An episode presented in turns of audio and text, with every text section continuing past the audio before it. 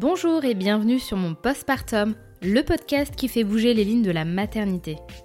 Je m'appelle Sarah, j'ai deux enfants de 5 et 2 ans. Et ces dernières années, plusieurs questions et réflexions ont traversé mon esprit à propos de mon rôle de mère. Pourquoi cela n'était pas inné et évident? Est-ce que c'était normal de se sentir seule, d'avoir des sentiments ambivalents vis-à-vis de mon enfant? Pourquoi certaines personnes n'osent pas parler de leurs difficultés? Comment se fait-il que ces sujets ne sont pas davantage politisés? Et surtout, existe-t-il des solutions pour s'en sortir? J'ai coutume de dire que le postpartum est le premier chapitre de cette grande aventure parentale. Alors parlons-en. Ici, vous trouverez des témoignages sincères, touchants et bien souvent percutants. Il y aura également des professionnels avec qui nous pourrons comprendre certains aspects scientifiques, sociaux et politiques de la maternité. Enfin, J'espère qu'à travers cet espace, vous pourrez trouver du soutien, du réconfort et déculpabiliser. Pour soutenir mon postpartum, n'hésitez pas à mettre 5 étoiles sur vos applications d'écoute, à me laisser un commentaire et à le diffuser auprès de votre entourage. Je vous souhaite une très bonne écoute. En postpartum depuis quelques mois, Leïla apprend l'impensable. Elle est atteinte d'un cancer du sein triple négatif. S'enchaîne alors pour Leïla un quotidien sous tension pour commencer une chimiothérapie intensive, un allaitement écourté du jour au lendemain et une répercussion importante sur sa santé. Mais comment faire pour accepter une épreuve aussi poignante alors qu'il reste tant à découvrir et à partager avec son enfant et son conjoint? Dans cette conversation, nous avons pu parler de ses débuts en tant que mère, du diagnostic qui arrive comme un coup de massue, de sa force qu'elle puise auprès de son conjoint et de sa fille, et de son envie de croquer la vie à pleines dents, car pour Leila, on décide que la vie est belle malgré les épreuves. Salut Leila. Salut Sarah. Bienvenue euh, sur mon postpartum. Ben merci, merci à toi. Euh, merci à toi surtout. merci d'avoir accepté de venir, euh, de venir aujourd'hui pour me, pour me raconter ton histoire qui est quand même assez particulière.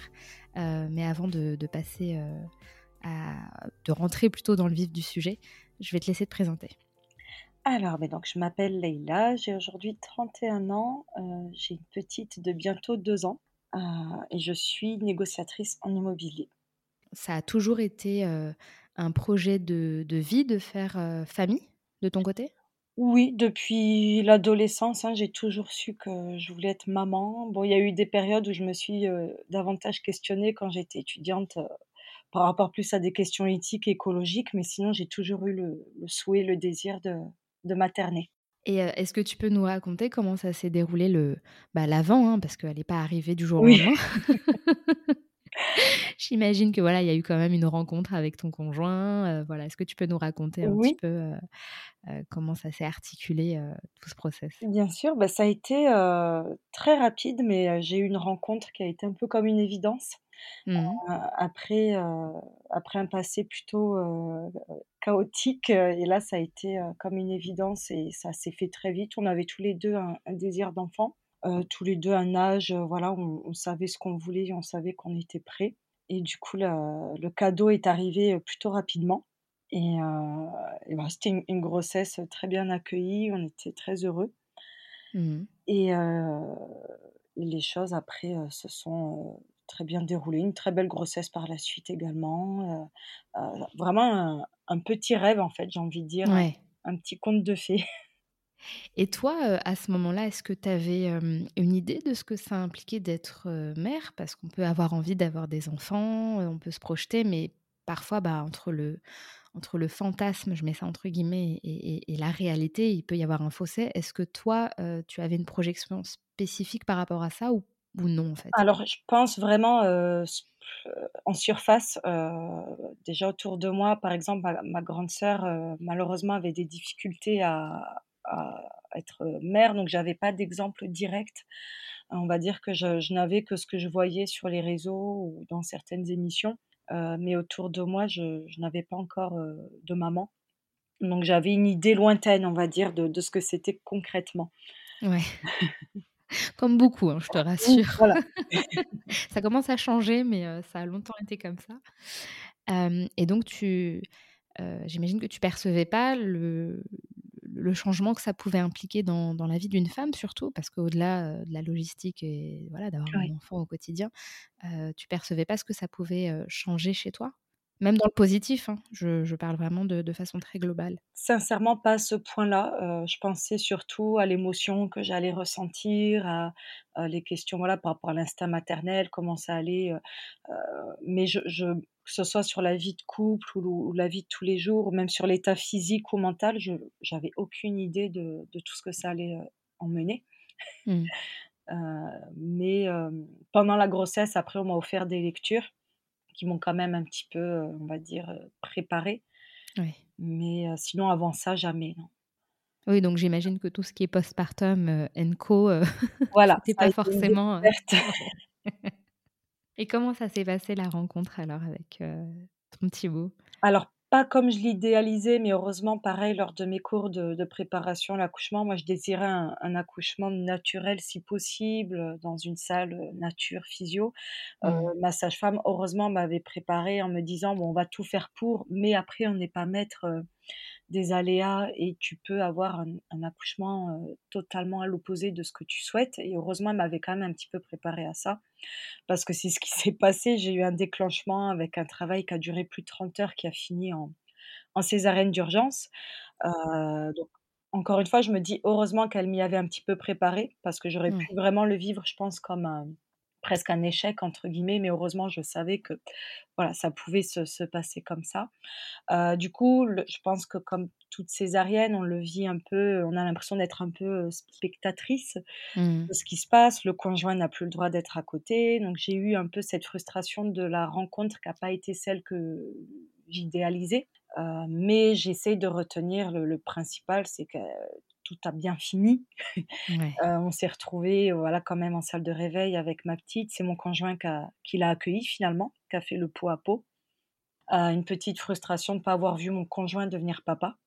Mais je me dis, heu, ma grand-mère m'a rappelé qu'à l'époque, c'était courant que les hommes n'étaient jamais présents, Oui. au moment de l'accouchement. Donc j'essaie de relativiser, de me dire qu'à la fin, on s'est retrouvés tous les 3 et que tout allait bien. Et je me dis: «C'est déjà, c'est le principal». Et et la suite, s'est s'est plutôt bien passée? Parce que c'est vrai qu'ayant une, bah, une Oui. césarienne, ça peut compliquer un peu les les les 1ers jours, les 1res semaines. Comment ça s'est passé pour toi? Vu que tu étais, bah, du Oui. coup, en postpartum, quoi? Heu, beh, je trouve que l'é l'équipe médicale a été super, on est hyper entourés. Du coup, heu, vu que c'était une césarienne, je suis restée un peu plus longtemps en maternité et avec du recul, je me dis: «Bah, c'est peut-être pas plus mal».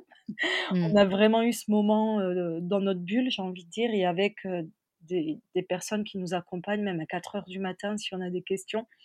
Et avec du recul, je me dis: «Bah, d'avoir eu peut-être 2 jours en plus, heu, c'est pas plus mal». Mmh. Et heu, et après j'avais la la belle-maman qui nous attendait à la maison, qui qui m'a vraiment aidée, soutenue aussi, heu, qui est dans le médical, enfin qui est kiné, donc en plus, voilà, qui m'a vraiment, heu, donné des conseils, pour pas trop, fatiguer mon ventre, tirer sur la cicatrice et cetera. Donc je pense que j'ai quand même eu un retour à la maison optimal et et bien entourée. Bah, tant mieux. C'est cool d'entendre ce genre de de retour d'expérience. Et heu, comment se sont passés, ben, les les 1ers mois? Parce que, bah, voilà, tu tu reprends enfin, tu as une nouvelle casquette, heu, est-ce que c'est à la hauteur de tes, de tes projections à ce moment-là? Beaucoup de fatigue et ça, je pense qu'on s'y prépare pas enfin, on peut pas l'imaginer tant qu'on le vit pas, la la fatigue qui est presque constante. Heu, hem, mais en même temps, beaucoup de bonheur, donc c'est mélangé, enfin, beaucoup d'émotions qui se mélangent.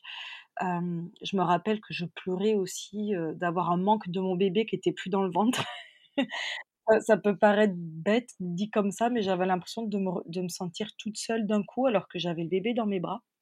C'est très paradoxal, mon conjoint, il comprenait pas trop, mais je pense qu'il y a aussi, tout le chamboulement hormonal qui nous rend peut-être plus sensibles sur des choses, Mais il y a il y a je sais pas s'il y a un terme, mais je je l'avais déjà entendu, heu, qu'il y a une sorte de nostalgie du ventre rempli, mais je sais pas s'il y a un terme, je l'ai déjà entendu, donc je suis pas très je pense que tu n'es pas la seule non plus Oui, sur ça. et ça peut paraître bizarre parce qu'on l'a avec nous, mais il y avait un comme un manque, un vide. Non, je dirais que j'ai quand même vécu un beau début de grossesse, même si la fatigue était très présente. Mais j'ai eu la chance d'avoir un conjoint, qui a été, très présent aussi, donc qui m'aidait comme il pouvait dans l'allaitement. par exemple, qui gérait tout ce qui était repas, donc ça, c'est une Mmh. sacrée chance, j'avais pas à m'occuper de ça. Ça, c'est le rêve, ça, Ouais. à cuisiner. Il le fait avec plaisir, donc ça, c'était vraiment, j'ai j'ai eu un un très beau début de de postpartum. Je sais que les choses se compliquent par la suite. D'ailleurs, c'est pour ça que je t'ai contactée parce que je suis tombée, voilà, sur, ton contenu. Tu vas nous expliquer, ce qui s'est passé, parce que la maladie a frappé. Oui. Tu as eu un diagnostic. Est-ce que tu peux nous expliquer quand c'est arrivé, comment c'est arrivé et qu'est-ce qui s'est passé, bah, par la suite, quoi, tout simplement? Alors déjà, j'ai beaucoup parlé de fatigue, mais ça a été, hem, il y a eu un moment où je me suis posé la question jusqu'où la fatigue est normale quand on est une jeune maman allaitante. Heu, moi, ça devenait, heu, je commençais à m'inquiéter dans le sens où ça devenait presque de la faiblesse physique. Heu, je me levais, j'avais des vertiges, j'avais, de plus en plus de mal à faire de longues balades en poussette et cetera. Je suis quelqu'un qui avant le la grossesse était sportive et j'ai été quand même très active pendant toute la grossesse et j'ai commencé à me questionner sur cet état physique où je me sentais vraiment de plus en plus faible. Mmh. Heu, alors oui, on me disait: «C'est l'allaitement» et cetera, mais je me disais, «Ça commence à à m'inquiéter». Bah, oui. Heu, est venu des maux de tête, quotidiens, et pour moi, c'était pas normal de prendre du Doliprane tous les jours, donc pareil, j'ai commencé à à me questionner et puis est arrivée tout simplement une boule, hein, dans le dans le sein quand ma fille avait 3 mois. D'accord. Et là où je m'en veux un petit peu, c'est que j'ai l'impression d'avoir dès le début faussé le diagnostic médical, car de moi-même sur internet, j'ai déduit que c'était un canal lactifère bouché, puisque Ce qui arrive oui, ce qui qui arrive en plus, sachant que ouais. c'était le sein, heu, le moins, on va dire, heu, c'était le moins préféré de ma fille, donc celui Mmh. qui était le moins utilisé la nuit surtout. Donc pour moi, c'était tot ça se tenait en fait, ce que je voyais sur internet se tenait complètement. Et quand j'en ai parlé à mon médecin, bah, elle a déduit, la même chose et pendant, 3 mois, j'ai massé cette boule, en pensant que c'était un canal lactifère. J'ai mis des compresses chaudes, j'ai, heu, voilà, Et ça ne se réduisait pas, j'imagine? Au contraire, ça ça grossissait à à vue d'œil, si je puis dire, avec une douleur qui s'intensifiait. Un sein qui donnait de moins en moins de lait par rapport à l'autre sein, l'écart, se faisait enfin, il faisait moitié moitié moins, moitié moins gros que l'autre, en fait. Mmh. Et on nous sommes même partis en vacances, j'avais la la boule qui devenait très douloureuse, je m'en rappelle pendant les vacances et là, je me sentais vraiment épuisée, alors que pourtant l'allaitement, on va dire, je trouvais un petit peu mon rythme de croisière. Ma fille avait arrivait sur ses 6 mois et là, Mmh mh. pendant les vacances, je me rappelle que j'ai commencé à parler de cancer à mon conjoint qui m'a dit: «Mais non, tu t'inquiètes, mais si tu veux, dès notre retour, on insiste auprès du médecin pour que des examens soient faits». À savoir que jusqu'à présent, elle ne l'avait jamais, heu, n'avait même jamais palpé. Ah Donc je me plaignais auprès d'elle de boules, mais voilà, elle a, heu heu, chaque fois que j'y allais, c'était pour, par exemple, un vaccin pour ma fille et cetera. Donc on en parlait à l'oral, mais heu, moi, j'avais jamais eu de vraie consultation. Elle m'avait demandé de de lui montrer, quoi. Donc à notre retour de vacances, je me je me décide à lui en parler et à lui parler surtout de mes inquiétudes. Et là, elle le palpe et là, ça va très vite. Donc il y a palpation quand ma fille a 6 mois, donc en fait, ça fait 3 mois que j'ai cette boule qui grandit et donc elle me demande de faire une échographie d'urgence et dès l'échographie, la dame qui fait l'échographie, ne se cache pas et me fait comprendre clairement alors le terme m'avait marqué parce qu'il est assez, elle m'a dit le terme: «C'est dégueulasse». D'accord. Ça, ça m'a marqué ce mot-là qui est en plus un peu, entre guillemets «vulgaire» dans les la bouche d'un praticien, heu, Bah oui et voilà. très inquiétant, Oui, en plus. donc j'ai oui. compris de suite que c'était et après elle m'a expliqué parce que je pense qu'elle s'est rendue compte qu'elle s'est un petit peu, heu, oubliée et elle m'a expliqué à l'écran que ce qu'on voyait, c'était des rebords pas du tout définis et et bref inquiétants. Heu, donc voilà, là j'ai commencé à vraiment m'inquiéter, heu et s'est enchaîné ensuite une prise en charge en urgence à l'hôpital. Donc là, par contre, ça a été très rapide. Heu, je crois que c'était le lendemain alors j'avais ma fille, hein, qui avait heu j'avais pas de système de garde avec moi, mon conjoint travaillait, donc j'avais ma fille avec moi en poussette et j'ai eu, mammographie, biopsie, donc c'est la ponction. Mmh. tout s'est fait dans la même journée. je me rappelle des infirmières qui se relayaient pour tenir ma fille dans les bras, qui ont été vraiment gentilles. C'est mignon. Et ma fille C'est pas évident pour elle non plus Non, je pense que ça les a un petit peu. Puis c'est un petit hôpital, c'est pas un hôpital de ville, donc je pense que c'est pas quelque chose de courant de voir une jeune maman pour ce pour une suspicion de cancer. et bizarrement, je me rappelle de cette journée où ma fille a été d'un calme, je je sais pas, très très calme. C'est assez incroyable quand je me rappelle. Et je, savais plus ou moins que c'était ça. Alors évidemment, aucun médecin ne l'a dit parce qu'il fallait les, résultats. Bien sûr. qui sont tombés le, 25 janvier. C'est une date dont on se rappelle. Donc pareil, on, m'a demandé de venir sur place avec ma fille. J'étais seule avec la poussette. Et là, les, résultats sont tombés. Et c'était un, un, cancer du sein. Mais c'était, il me semble, que c'était pas n'importe lequel. Enfin, oui. Il a une particularité, Oui, euh, alors, celui-ci. oui, donc c'est un cancer du sein triple négatif. Donc, euh, j'en avais jamais entendu parler auparavant. Euh, c'est un cancer qui ne touche que 15% des cancers du sein et qui touche en général les plus jeunes. Ok. voilà, il a cette particularité-là, donc il peut toucher aussi un des femmes de 50 ans, mais en général, c'est beaucoup des, des trentenaires ou des quadras. Il n'est pas hormonodépendant, donc c'est-à-dire qu'il n'est pas hormonal en fait. Mmh. Euh, et on ne sait pas trop expliquer à l'heure, euh, à l'heure actuelle quelles en seraient les, Les, causes. Oui, concrètement. Euh donc ils savent même pas pourquoi ça touche des, les plus jeunes en fait. non, pour l'instant, ils ne le savent pas. non. D'accord. Par contre, ce qu'on sait, c'est qu'il est plus agressif, malheureusement, beaucoup plus agressif, et il répond moins il y a moins de possibilités de traitement. Donc, malheureusement, l'issue, si on répond mal à la chimio, on n'a pas grand-chose à nous proposer en plus euh, derrière. Ah oui, donc, on a... c'est assez, euh, assez, fataliste comme processus. si tu ne réponds pas au traitement, il n'y a pas d'option. Ben, parce que qui dit plus rare dit aussi moins de recherche. J'imagine, bah oui, forcément. forcément. Et, toi, alors, bah, je veux dire, tu es avec ton bébé tout petit qui représente la vie, oui. j'ai envie de dire. Et qui me regarde à ce moment-là. et qui te regarde. Et là, on t'annonce un truc, donc voilà, quand même lourd. Comment tu le, Comment tu le vis à ce moment-là? Alors, je me rappelle que c'était en... On m'a refait une mammographie à ce moment-là parce que celle d'avant avec l'allaitement avait été un peu... Bah, justement, je... le le technicien, je ne sais pas comment ça s'appelle, qui avait fait la mammographie, n'avait jamais fait de mammographie une femme allaitante. Pour l'anecdote, j'ai mis du lait partout. Enfin, c'était un peu euh, ah chaotique. oui, parce qu'il compresse le sein. Enfin, il y a voilà. entre deux plaques et du coup, ouais. Et moi, j'étais encore allaitante à ce moment-là. Donc, euh, on m'a refait une mammographie au moment de l'annonce et j'étais donc à ce moment-là dans la cabine où on se rhabille avec mon bébé. Et là, euh, je l'ai regardé. Alors, je ne voulais pas pleurer.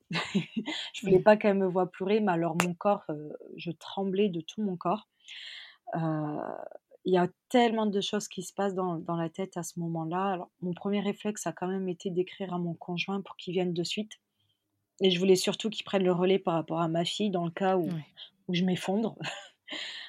et ça a été, je me rappelle, je crois que la première chose que je me suis dite, c'est je veux pas mourir. Et je la regardais et je me disais, mais ce qui est bizarre, c'est que j'avais presque plus peur pour elle que pour moi. Mmh. Parce que bon, je me, si moi je venais à mourir, enfin on pense au pire. Hein. c'est surtout pour elle en fait que je m'inquiétais, pour mon conjoint. je voyais le pire et c'était, bah, je veux pas qu'elle grandisse sans maman, je veux pas qu'elle ait à connaître cette douleur en fait. Et, et, on se pose déjà beaucoup de questions comme ça et après, y en a, ça se chamboule. Oui, parce que là, j'imagine que au vu de l'agressivité du cancer, oui. tout va très vite, beaucoup plus vite qu'en temps normal. Oui, c'est ça. Puis les médecins sont peut-être moins rassurants que pour certains. Enfin, je ne sais pas comment ils sont pour les autres diagnostics, hein, mais moi, ils m'ont bien fait comprendre qu'à l'instant T, j'avais clairement un diagnostic vital engagé. Alors, quand ce mot-là est dit, ça assomme, hein, parce que je, pense qu'il ne l'emploie pas à la légère. donc pour moi, à ce moment-là, limite, je me vois mourir dans les semaines qui viennent, en fait. Clairement, mmh. je ne sais pas du tout comment me projeter à ce moment-là. Et je pense qu'eux-mêmes, dans, ce cancer-là, ils attendent de voir vraiment comment on réagit à la chimio, parce qu'on peut ne pas réagir. et là, là ils m'ont fait comprendre qu'il n'y aurait pas beaucoup de possibilités. quoi. Et la chimio, elle a débuté très rapidement. Oh, combien de temps après le, diagnostic? Une semaine après, c'est-à-dire que je l'ai appris le vendredi et le vendredi d'après, je commençais la chimio. Ah ouais, donc c'est vraiment. Bah, de toute façon, il vaut mieux parce que si c'est agressif, j'imagine que chaque jour compte en fait. Oui, ils ont été très réactifs parce qu'il y a quand même des choses à mettre en place avant une chimio. vérifier que le cœur peut tenir le coup, par exemple. Enfin, il y a quand même des, examens à faire avant. Mais sur ça, j'ai vu que eux, ils ont fait dans le, ils ont fait au plus rapide, quoi. Ils ont vraiment donné le maximum pour que je commence le plus rapidement possible. Et comment ça se passait? Parce que j'ai cru comprendre quand on s'est parlé en off que on te donnait enfin les doses les plus élevées, qu'il y avait tout quoi. C'est oui. On sortait l'artillerie lourde quoi. Donc comment toi tu le vivais? Comment ça s'articulait pardon au quotidien en ayant toi-même un enfant en bas âge qui n'est pas gardé en plus? Oui. Oui, alors sachant qu'on venait d'emménager en plus dans une région où on connaissait personne.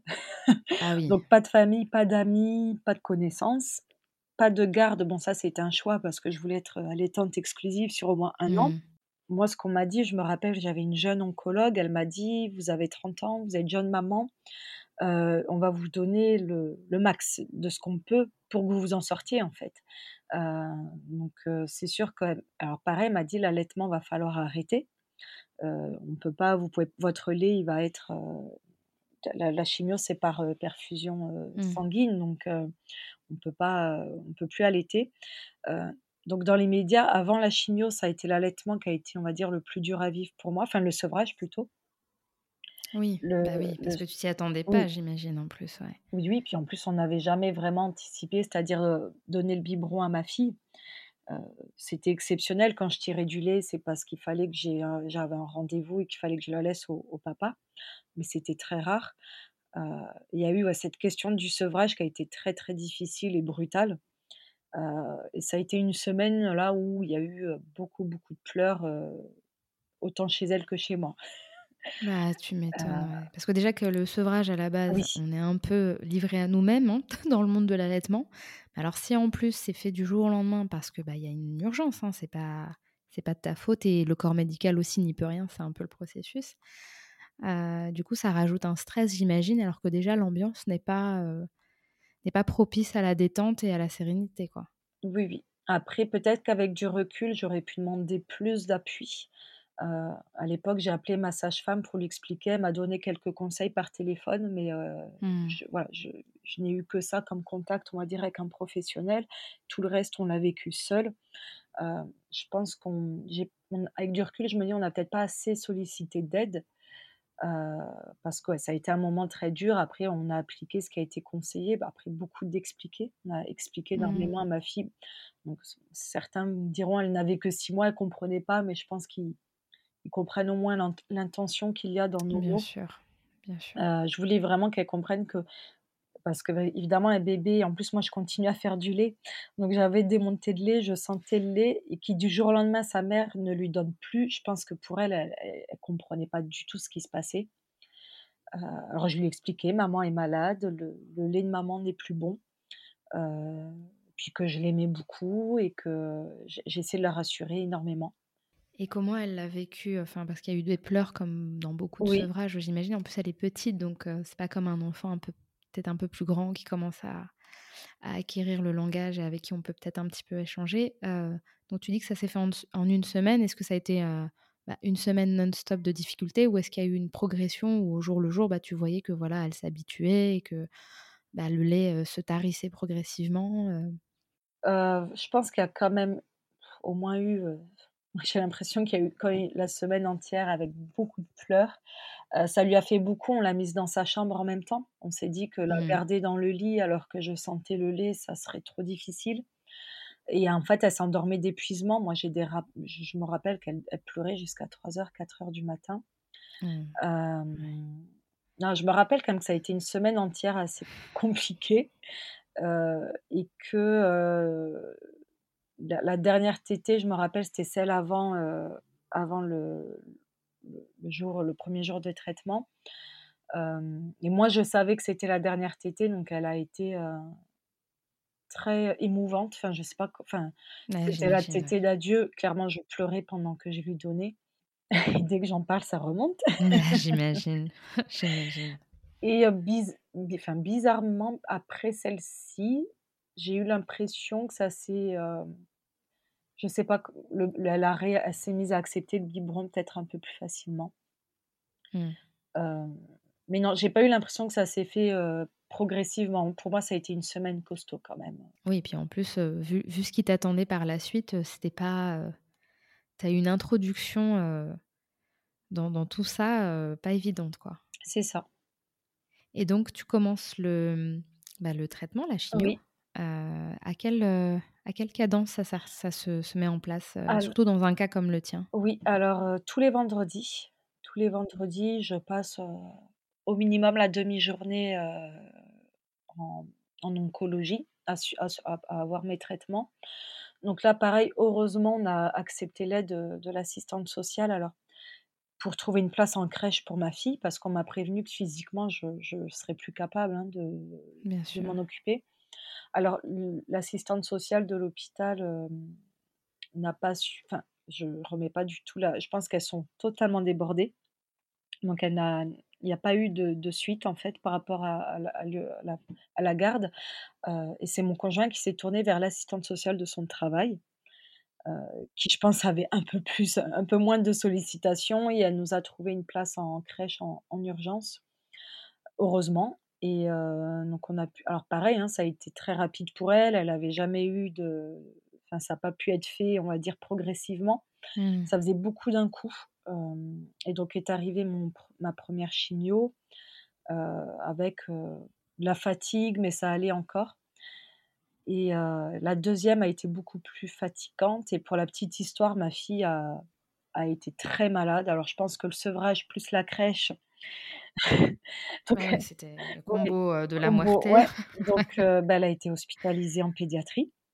Ah d'accord. Ça, a été, oui, on a eu des débuts. Je pense que voilà, ça a été costaud. Donc du coup, moi, j'ai été en pédiatrie avec elle et j'allais en chimio le lendemain, euh, en étant tout était dans le même hôpital, heureusement. Mais je pense, on m'a expliqué que bah, le, déjà l'allaitement c'est assez violent, euh, enfin le sevrage. Et en plus, la crèche, elle n'y avait jamais été. Donc, en termes de virus, de. Oui, bah, bien sûr. Elle a été confrontée à beaucoup de choses. Et donc, elle a été une grosse gastro-carabinée. Et, euh, et, pareil, je me rappelle de, ces nuits en pédiatrie, euh, ouais, hurler, elle, a été, elle était malade, elle voulait le sein, hein, comme tout bébé malade. Bien sûr. Et je continuais à faire du lait. Et euh, je me rappelle. Ah oui, ça ne s'arrêtait pas en ça plus. Ça a mis au moins, je crois que j'en ai fait pendant un mois. ah oui, quand ça a été très long.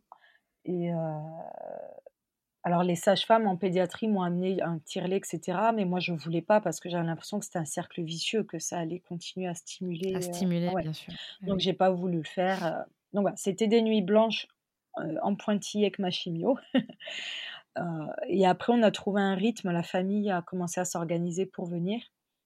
Et avec la crèche, ça allait mieux. On a pu la mettre ensuite dans une micro-crèche, donc c'était encore mieux pour moi. Enfin, j'avais l'impression qu'elle se retrouvait dans un lieu un peu plus, familial, avec des professionnels qui connaissaient la situation. Moi, je leur ai dit, hein, ça me paraissait important, qu'elles connaissent la situation parce que c'était un bébé, du coup, qui était quand même très en demande de bras, beaucoup de mal à l'endormissement autonome. Elle avait toujours été endormie, au sein. Mmh. Donc c'était pour moi très important qu'elles soient au fait de, ces choses-là. Et donc elles ont pris le temps dans une micro-crèche aussi, elles ont eu le temps, je pense, de l'endormir au bras. De... Et puis de prendre en, considération le contexte. Oui, oui, oui. Et, et, et, euh, et tout ce qui s'était passé précédemment. Quoi. Donc forcément, on n'a pas la même posture quand on connaît. Euh oui, puis je pense qu'elles étaient un peu émues aussi quand même de, la situation, bah, oui. comme toute personne extérieure.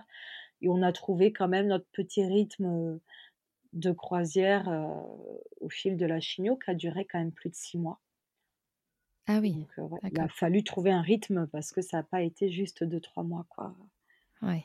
Oui, puis en plus, il y a le, parce qu'il y a le moment où tu fais ta chimio, mais il y a les répercussions au quotidien. C'est-à-dire, c'est pas comme quand on prend juste un comprimé et puis on attend que ça passe. Il y a de grosses répercussions. Est-ce que tu peux nous expliquer bah, comment ça s'est passé par la suite, en fait? Alors, progressivement, bon, déjà, il y a eu la perte des cheveux, ça a été une étape où là, ma fille était en âge de comprendre, hein, elle avait plus de 6 mois, puis en plus, c'est là, je lui commence à vraiment tirer les cheveux, Ah oui. donc on a décidé, on a discuté de cette étape avec mon conjoint et on s'est dit que la meilleure façon, c'était de le faire avec elle, parce que là, elle commençait à avoir des touffes de cheveux dans ses mains quand quand je lui donnais le biberon, donc j'ai dit à mon conjoint: «Il est temps, bah, qu'on passe l'étape où tu vas me raser les cheveux». Mmh. je crois que ça faisait, c'était 15 jours après le début des traitements. Donc on a oui. on a décidé de le faire ensemble, donc avec ma fille sur les genoux et on a décidé de le faire, avec le sourire, on voulait pas qu'elle le vive comme quelque chose de bizarre ou de choquant. Mmh. donc elle a vu mon conjoint me raser les cheveux et je pense pas qu'elle ait mal vécu du coup parce que je lui souriais. Il a fait lui aussi en même temps que moi, ce qui, je sais, pour lui était une très grande preuve d'amour parce qu'il a les cheveux bouclés et il les entretient. Il faut savoir qu'il a une routine, curly quand même, donc Ouais et que c'est très précieux. voilà. Donc ça a été très émouvant pour moi de je savais pas qu'il allait le faire aussi, mais il l'a fait. Donc je pense qu'en plus ma fille, elle a vu papa et maman le faire, donc j'ai l'impression qu'elle s'est pas posé plus de questions que ça. Donc il y a eu cette étape-là, puis après il y a eu l'étape où physiquement j'ai dû vraiment accepter, de lâcher prise sur les tâches ménagères. J'ai mis du temps à lâcher prise sur le fait, bah, que je voulais lui donner le bain, hem et une fois, bah, j'ai été prise de vertige en l'ayant dans les bras et et je suis tombée et là je m'en suis voulu. Donc bon, évidemment elle est, mes fesses sont amorties et elle était dans mes bras, donc elle n'a ma fille n'a rien eu. Mais mon conjoint a eu peur, il est il a il est monté à toute vitesse, à la salle de bain, il a eu très peur, je pense.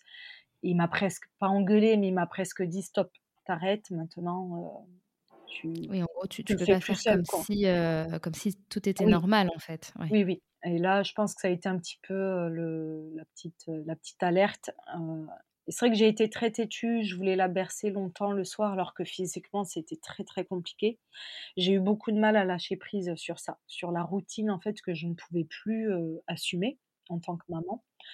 Heu, je voulais continuer à passer l'aspirateur alors que juste passer l'aspirateur, j'étais, transpirante comme si je faisais une 1/2 heure Ouais. de cardio, quoi. Et petit à petit, c'est mon conjoint qui m'a aidée, qui m'a dit: «Écoute, c'est pas grave en fait, c'est pas grave si ça tu peux plus le faire» et il me donnait ma fille quand j'étais, du coup, j'ai passé, le plus clair de mon temps, il m'a installé un petit spot, sur le canapé où j'étais allongée, en fait. Et c'était mon mon mon mon coin et c'est là que, du coup, j'avais le plus d'interaction avec ma fille, heu et j'ai dû apprendre à lâcher prise sur ce qu'était la cuisine, le la pièce où on fait le linge, c'était plus mes mes endroits. Parce que tu avais peur de perdre, tes repères en en en ne lâchant pas enfin, en lâchant plutôt ou même ton ton ton lien avec ta fille, c'était une crainte, à ce moment-là? Beh, j'avais l'impression de plus avoir mon rôle de, heu, maman. Alors même si en soi le rôle de maman ne ne se définit pas forcément par, heu, les tâches ménagères ou les tâches du quotidien, mais c'était oui, moi c'était mes repères depuis mon congé maternité et j'avais l'impression de plus être utile dans la maison, en fait et ça je le vivais très mal. Heu, c'est ouais, j'avais l'impression de plus trop servir à à grand chose et et après le rituel du coucher, j'ai quand même réussi à le, à le garder un moment. Heu, j'ai des souvenirs de mon conjoint qui me donc je la portais pour la bercer. Parce que comme tout enfant, hein, le les couchers ont mis du temps à être faciles, hein, il fallait souvent la bercer longtemps.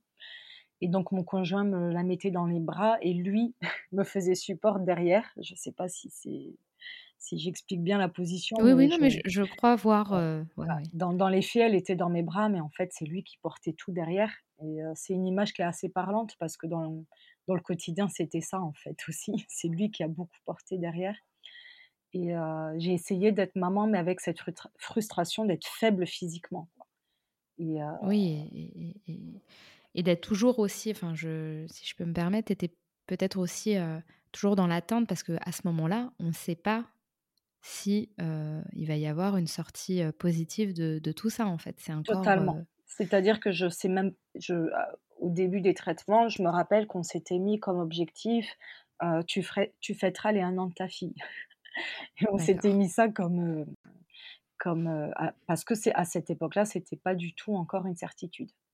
Ouais, donc ça plane un peu comme une épée de Damoclès, Exactement. Je je savais pas ouais. si je serais là pour ces 1 an, mais j'y tenais. Oui. Et comment se passe la suite? Alors, tu, tu, dis que ton, voilà, le quotidien est rythmé bah, par, euh, par les traitements, par la chimio. Toi qui es très affaibli, donc euh, qui ne peut pas travailler, j'imagine, ne peut pas faire des tâches euh, du quotidien, ménagères, s'occuper de sa fille. ça dure combien de temps à peu près cette, cette période?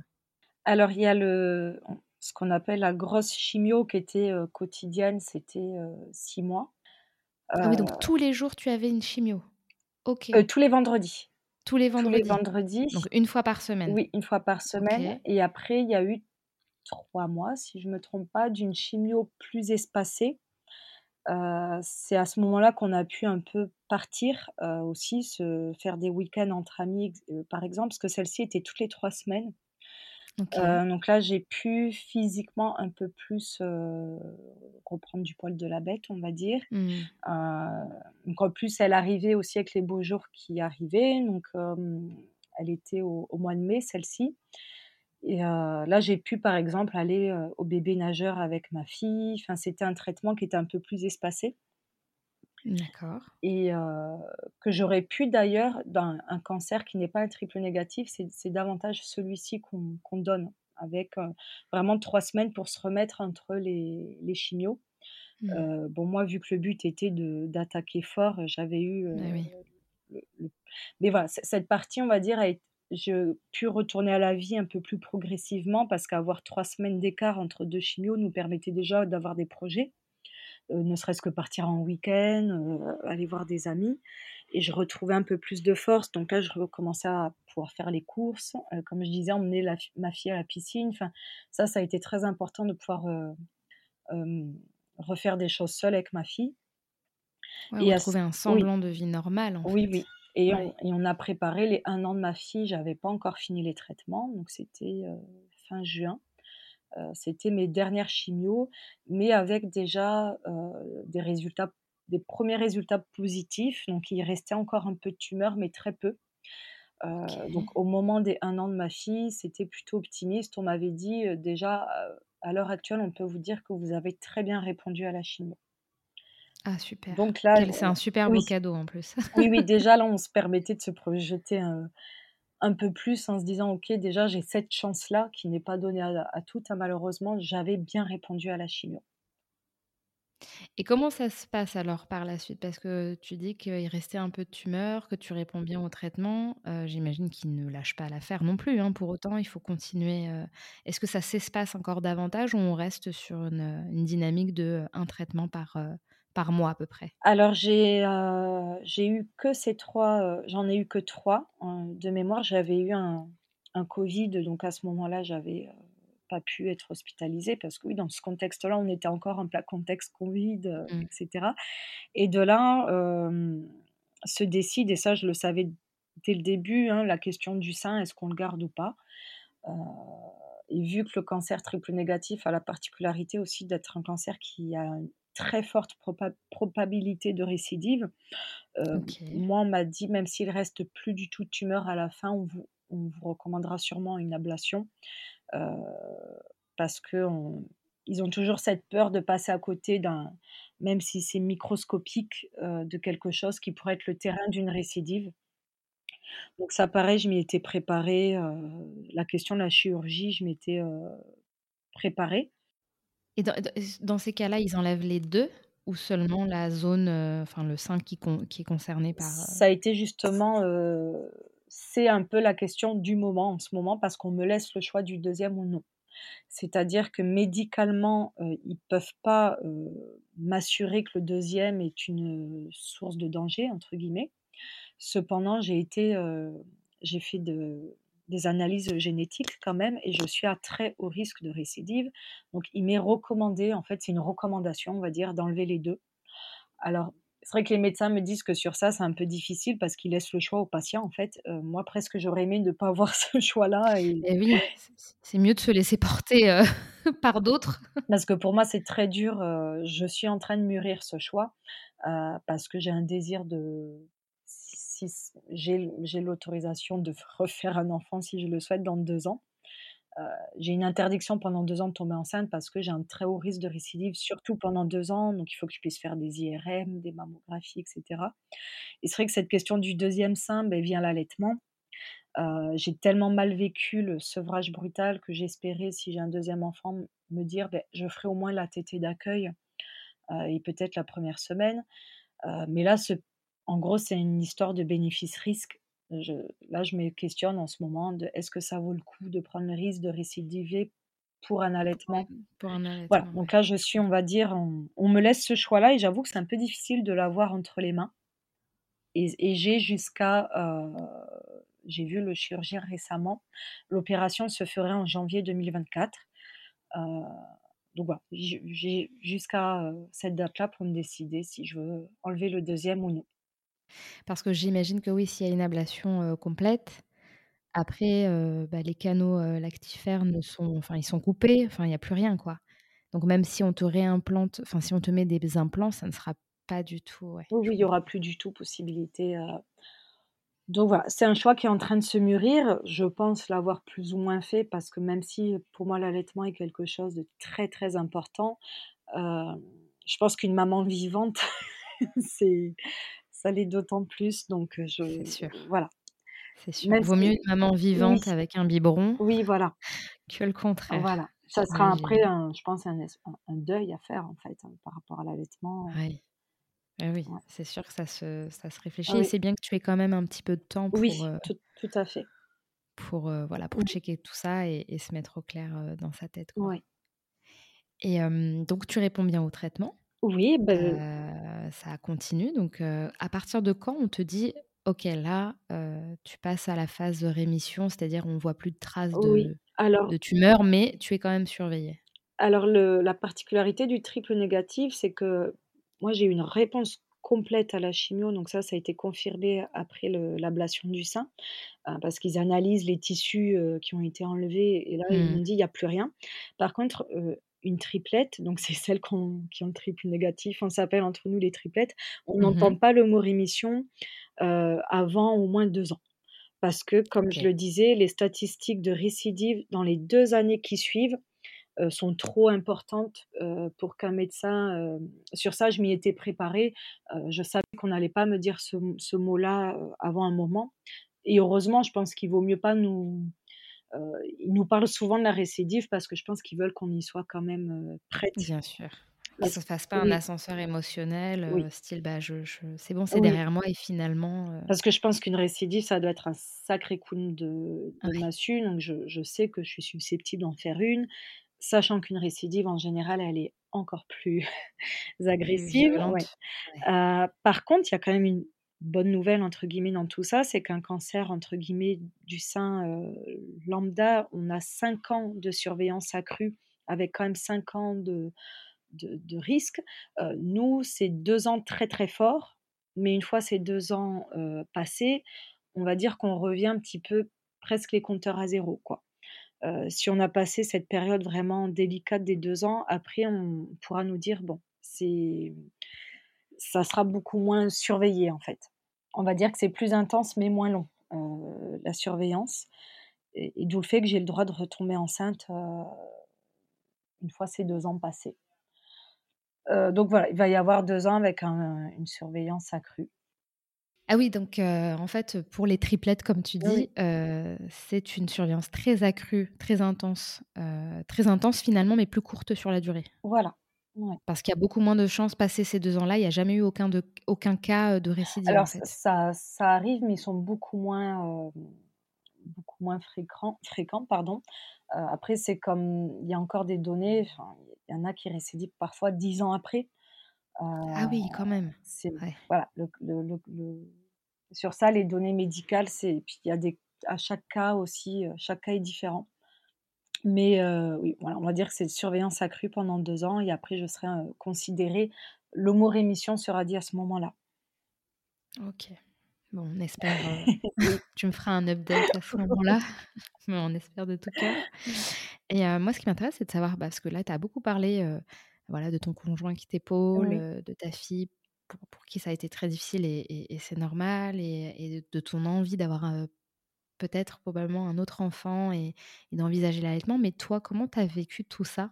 Dans quel état tu étais? Enfin là, avec le oui. recul que tu as maintenant, comment tu ouais, comment tu as traversé cette épreuve, émotionnellement et Et vis-à-vis de ton rôle de, de mère, est-ce que tu peux nous expliquer bah, par quel type d'émotion t'es passée en fait?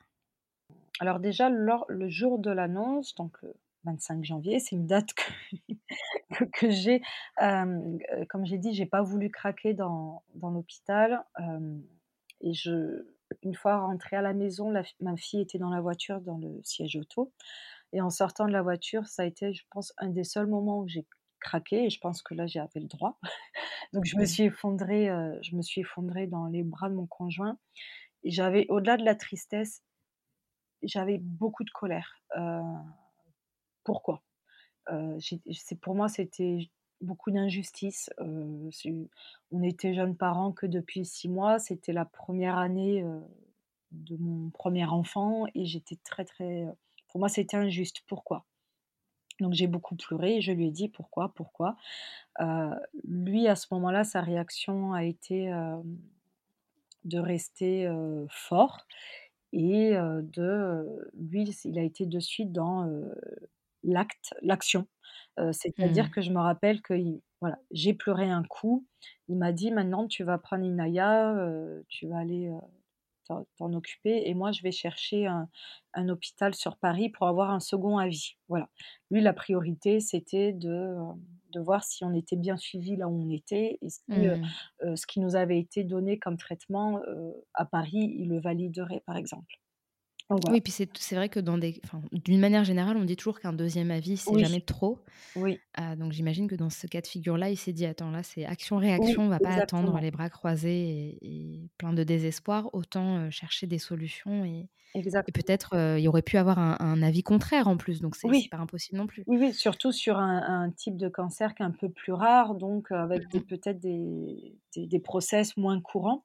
Donc sur ça, il a été il a très bien fait et je pense qu'au-delà de ça, ça nous a fait du bien entre guillemets parce que c'est-à-dire que il a trouvé un rendez-vous d'urgence et puis c'est quelqu'un quand il veut quelque chose, il lâche pas. Donc il a à l'institut du sein de, Paris pour le lendemain ou le surlendemain, c'est-à-dire que le lendemain, enfin le, le, jour même, je faisais mes sacs et on prenait la route le lendemain il a réservé un hôtel sur Paris dans la foulée et on prenait la route le lendemain. Donc quelque part, je pense que dans l'annonce, ça a été aussi un peu bénéfique de, partir, de, euh, on n'était pas à la maison, on a été dans un hôtel et d'aller euh, voir des spécialistes, entre guillemets, c'était peut-être aussi plus rassurant pour moi. Euh, parce que là, j'avais, j'étais suivie dans un hôpital public. Hein. Donc, mmh. on se dit, bon, là, c'est des gens qui voient que ça toute la journée. Donc, émotionnellement, on va dire qu'à ce moment-là, j'étais j'ai pleuré un coup au moment de rentrer à la maison et après j'étais de suite, on va dire, dans le feu de l'action où on voulait déjà des réponses à nos questions. et il y avait ce, ce sevrage où j'étais très axée là-dessus émotionnellement, profiter des dernières tétées, etc. Et ensuite, j'ai l'impression que pendant les un an de, de traitement, j'étais un peu en pilote automatique. J'ai l'impression qu'émotionnellement, donc il y a eu des moments très difficiles évidemment, j'attendais souvent le soir pour pleurer. Mais en règle générale, et, tout mon entourage me le disait, était assez impressionné. Ils avaient l'impression que j'étais incroyablement forte, euh, avec le sourire, avec. Euh, et en fait, j'ai l'impression que c'est un peu un mécanisme de protection qui a été mis inconsciemment euh, par mon cerveau. Enfin, j'ai l'impression que je l'ai vécu. Je, ne sais plus. De l'extérieur, tu veux voilà. dire? Mais je crois qu'on appelle ça la dissociation. C'est ça. Euh, c'est une sorte de mécanisme de survie, en fait. Exactement. Et c'est euh, la, thérapeute qui m'a suivie pendant le, traitement m'a parlé de ce terme. Elle m'a dit vous avez sûrement fait une dissociation qui vous a permis justement émotionnellement de vous protéger et de ne pas le vivre de façon trop trop intense, quoi. Et donc je l'ai vécu, on va dire plutôt bien, euh, cette année de traitement émotionnellement parlant. Et par contre, il y a eu l'après, donc c'est ce que je traverse maintenant, mmh. qui, j'ai l'impression, euh, est violent parce qu'il y a euh, physiquement, tout va bien, entre guillemets. Euh, j'ai des cheveux, je, physiquement, je vais bien. Donc, l'entourage est hyper optimiste et positif. Et déjà, les gens qui ne me connaissent pas ne soupçonnent pas ce que j'ai pu vivre. Donc, il y a eu ce retour à la vie normale, mais il y a, moi, j'ai l'impression de retourner dans mon dans, mon corps, dans ma vie, dans émotionnellement, j'ai l'impression que c'est maintenant que les choses se passent en fait. C'est là que c'est un peu plus compliqué. T'as un contre-coup, tu veux dire? J'ai l'impression que, que, je suis en train de vivre en en feedback, enfin, je sais pas comment dire, j'ai des flashs, heu, surtout le soir quand je me couche et je je revois, heu, du début à la fin ce qui s'est passé, le le sevrage, l'annonce, Mmh. l'opération et en fait, c'est maintenant que j'ai l'impression de le vivre, émotionnellement parlant. Mais il y a pas de suivi psy c'est proposé dans maintenant que le suivi heu? s'arrête. Ah oui. En fait, j'ai eu le suivi pendant l'a l'année de traitement et heu, à ce moment-là, l'État, heu, prenait en charge un an post, heu, can cancer, heu, ce qui s'est arrêté là. Ma psychologue a dû m'annoncer, je sentais que ça la peinait, que, ça ça n'était plus pris en charge pendant un an, après les traitements et qu'elle allait devoir arrêter de de me suivre et Ah oui, donc on considère qu'après, le traitement, on te donne un an de suivi? ça, c'était avant. Et maintenant, moi, j'ai eu droit jusqu'à l'opération et elle a dû, cesser les les séances parce que l'État a cessé cette, démarche, enfin, je sais pas Ah comment ça s'appelait. D'accord. donc heu, ça, ça a été assez violent parce que je m'imaginais avoir encore un an, heu, de soutien psychologique et bon après, j'ai vu que les psychologues de l'hôpital ont fait grève, ont manifesté, ont trouvé ça, pour eux, c'était pas normal parce que le le psychique ne s'arrête pas en même temps que la maladie, quoi. Ah bah, clairement. Puis surtout dans des cas comme le tien où il y Oui. a une rémission très intense, enfin enfin, on parle même pas de rémission d'ailleurs, où il y a une surveillance, heu, accrue pendant 2 ans, bah, le minimum, ça aurait été de vous donner 2 ans, quoi, au minimum. Donc heu, ça, ça a été assez dur, oui, parce que du coup, j'ai ce je là, actuellement, je ne suis plus, heu, du tout suivie, quoi. Ou alors tu pourrais, mais il faudrait financièrement mettre, de ma poche. de ta Oui, poche, quoi. oui, oui. Et puis surtout, j'imagine que, enfin, la on n'en a pas parlé, mais heu, l'impact de la maladie, pardon, sur la vie, heu, pro, Oui, heu, est quand même, conséquente. bien Parce sûr, que je oui, sais pas comment est-ce que tu peux nous dire comment ça se passe? Est-ce que c'est un chômage? Est-ce qu'il y a une allocation spécifique? Est-ce que alors moi, j'étais en congé maternité, donc après ça a été un arrêt maladie. Sachant que, moi étant négociatrice en immobilier, ça fait partie des professions où j'étais en j'étais pas en contractuel à l'époque. Ce qui m'a mis clairement dans une situation assez précaire et s'il n'y avait pas eu mon conjoint, ça aurait été très, très compliqué. Je pense qu'après pour des personnes qui ont eu des emplois avec des contrats, plus traditionnels, heu, l'arrêt Mmh. maladie, je pense, est quand même plus élevé. Mais moi, c'était vraiment, très, très peu. Donc financièrement, clairement, je dépendais totalement de de mon conjoint. Et en plus, si tu dois débourser, des soins externes qui sont légitimes, hein, mais Oui. qui, ne coûtent pas non plus, enfin, c'est quand même onéreux. Et qui vrai que et aurait été quand même différent parce que la particularité de ma psychologue, c'est des gens qui travaillent dans l'hôpital, et qui elle elle venait me voir parfois quand j'étais en chambre, Mmh c'est-à-dire que le suivi psychologique commence dès les traitements. Donc c'est quelqu'un qui m'a vue cheminer, qui a vu mon corps, changer aussi. Heu, c'est elle qui des fois me l'a rappelé d'ailleurs parce que ça, c'est des choses de psychologiquement, j'ai un petit peu, hem heu, occulté, mais c'est elle qui m'a dit: «Vous savez, je vous ai vu, totalement affaibli physiquement dans votre chambre et j'ai vu, heu, com» enfin, c'est pas, je veux dire, un psychologue qui est dans son bureau à Bien l'extérieur. Et ça, je pense que été d'autant plus important et elle nous voit vraiment dans le traitement, dans la maladie, quoi. Et puis comme ils sont dans le dans l'hôpital, dans le service, ils sont, heu, enfin, ils développent des compétences liées, heu, aux pathologies spécifiques, Oui, cancer et et autres, ouais, exactement. j'imagine, Ouais. j'imagine, ouais. Et du coup là, où tu en es, parce qu'on parle pas de Oui. rémission, mais voilà, tu tu expliques que, tu es en en en avec toi-même pour envisager, une seconde ablation. Mais au niveau du cancer, au niveau des suivis, comment ça se passe, au quotidien? Alors j'ai un suivi tous les 3 mois, hem, purement, heu, médical, sans qu'il y ait forcément d'examen approfondi. Le la mom la les examens mammographie, ça sera tous les 6 mois. D'accord. Hem, je suis, on va dire, dans un retour à la vie normale, c'est-à-dire que, je je peux reprendre le travail petit à petit. Heu, j'ai repris l'activité physique petit à petit. J'ai toujours beaucoup de kiné, la rééducation à faire par rapport à l'opération.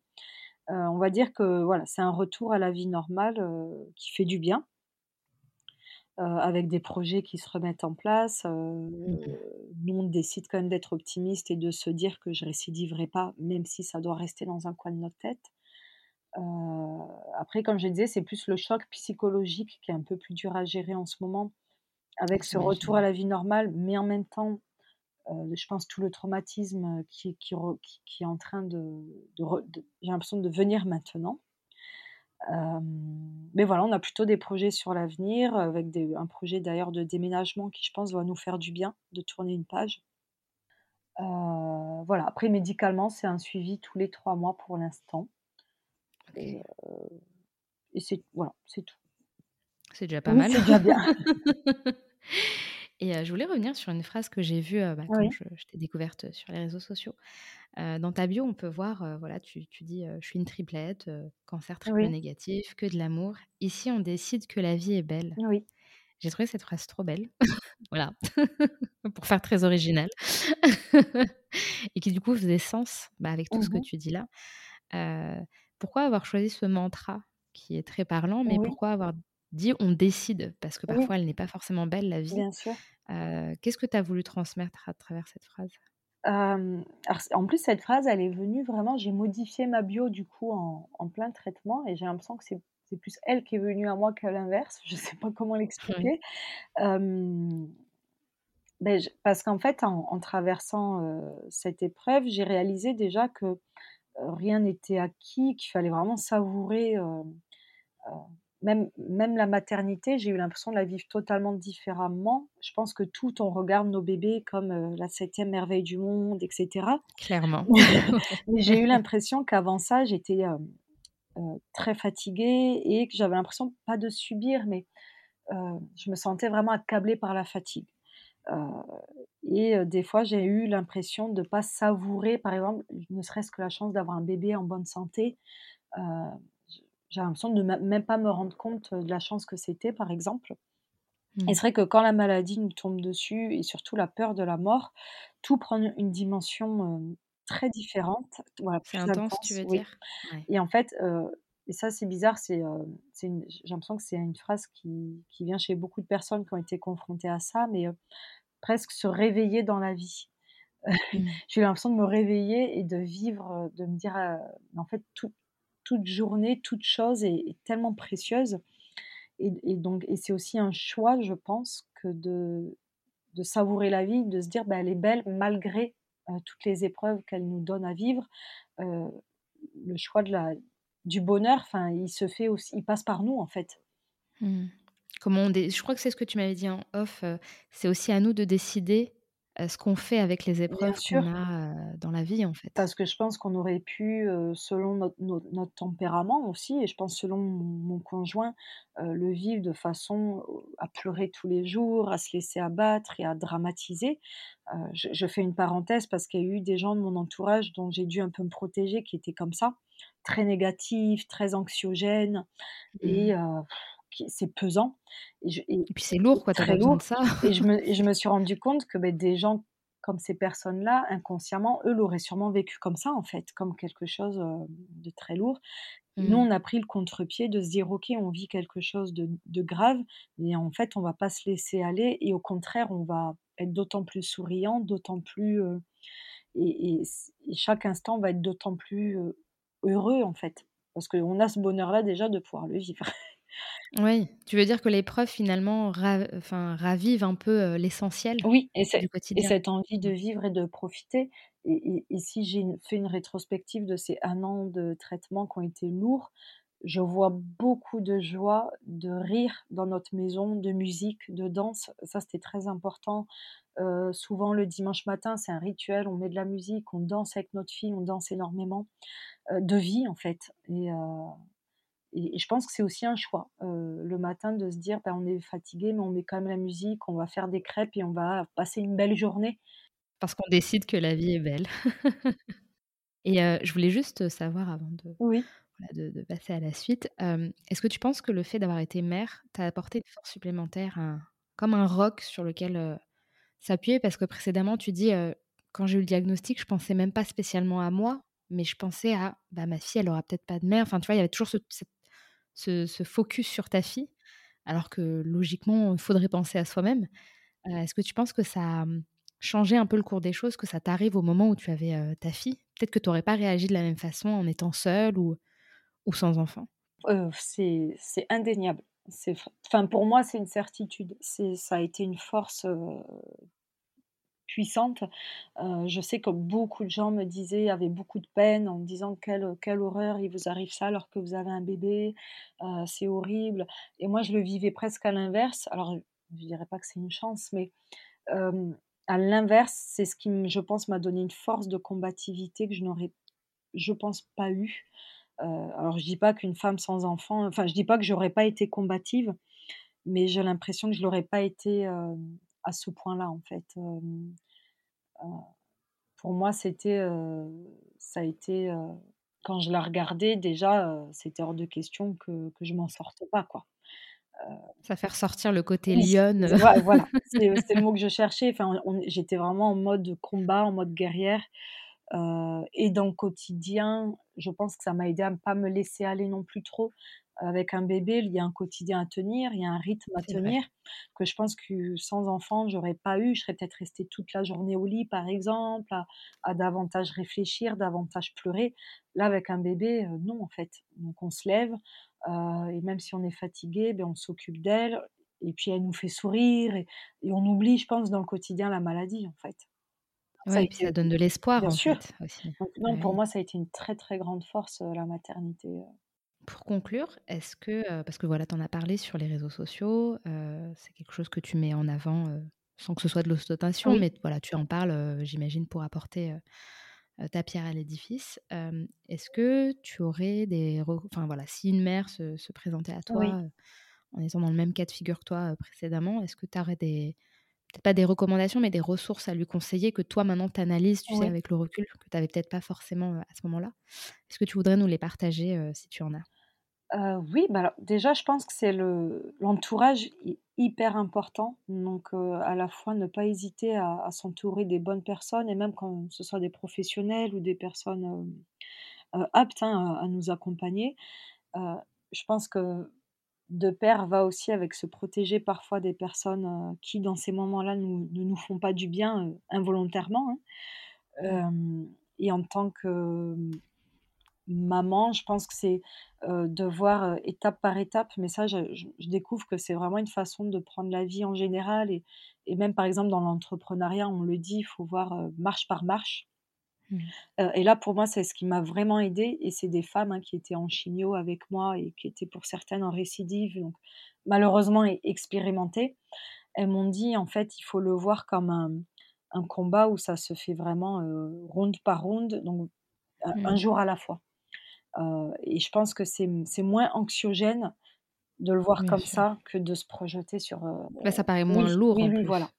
Donc heu, vraiment avancer marche par marche et épreuve par épreuve sans, trop focus sur le après, et savourer la la vie. De rien, voilà, c'est jour par jour se dire: «OK, on est encore là et c'est super» et c'est bête, hein, mais moi des fois pour me rassurer avec la maladie, j'ai essayé de me dire, «Beh, demain tu peux mourir dans dans la voiture, quoi». Enfin, heu, de de dédramatiser la cette mort qui qui était au-dessus de ma tête en me disant: «Mais en fait, la mort, elle est partout autour de nous. C'est juste qu'on ouais. l'a pas dans notre quotidien, on n'y pense pas d'habitude» mais c'est ça peut paraître bête, mais j'ai un arrière-grand-père qui est qui s'est fait qui est décédé en en sur un passage piéton. Ça peut mais ça ça rappelle à quel point en fait, rien n'est certain et c'est pas parce qu'on a un cancer qu'on a forcément plus de chances de mourir que quelqu'un d'autre.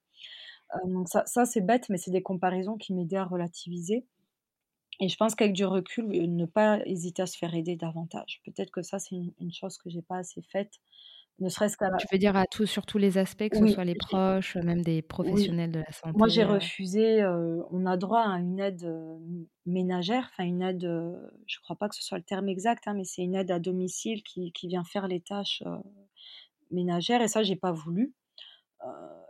Je je sais pas par fierté j'en sais rien et je pense que ça, c'est des ressources auxquelles on a droit et gratuitement.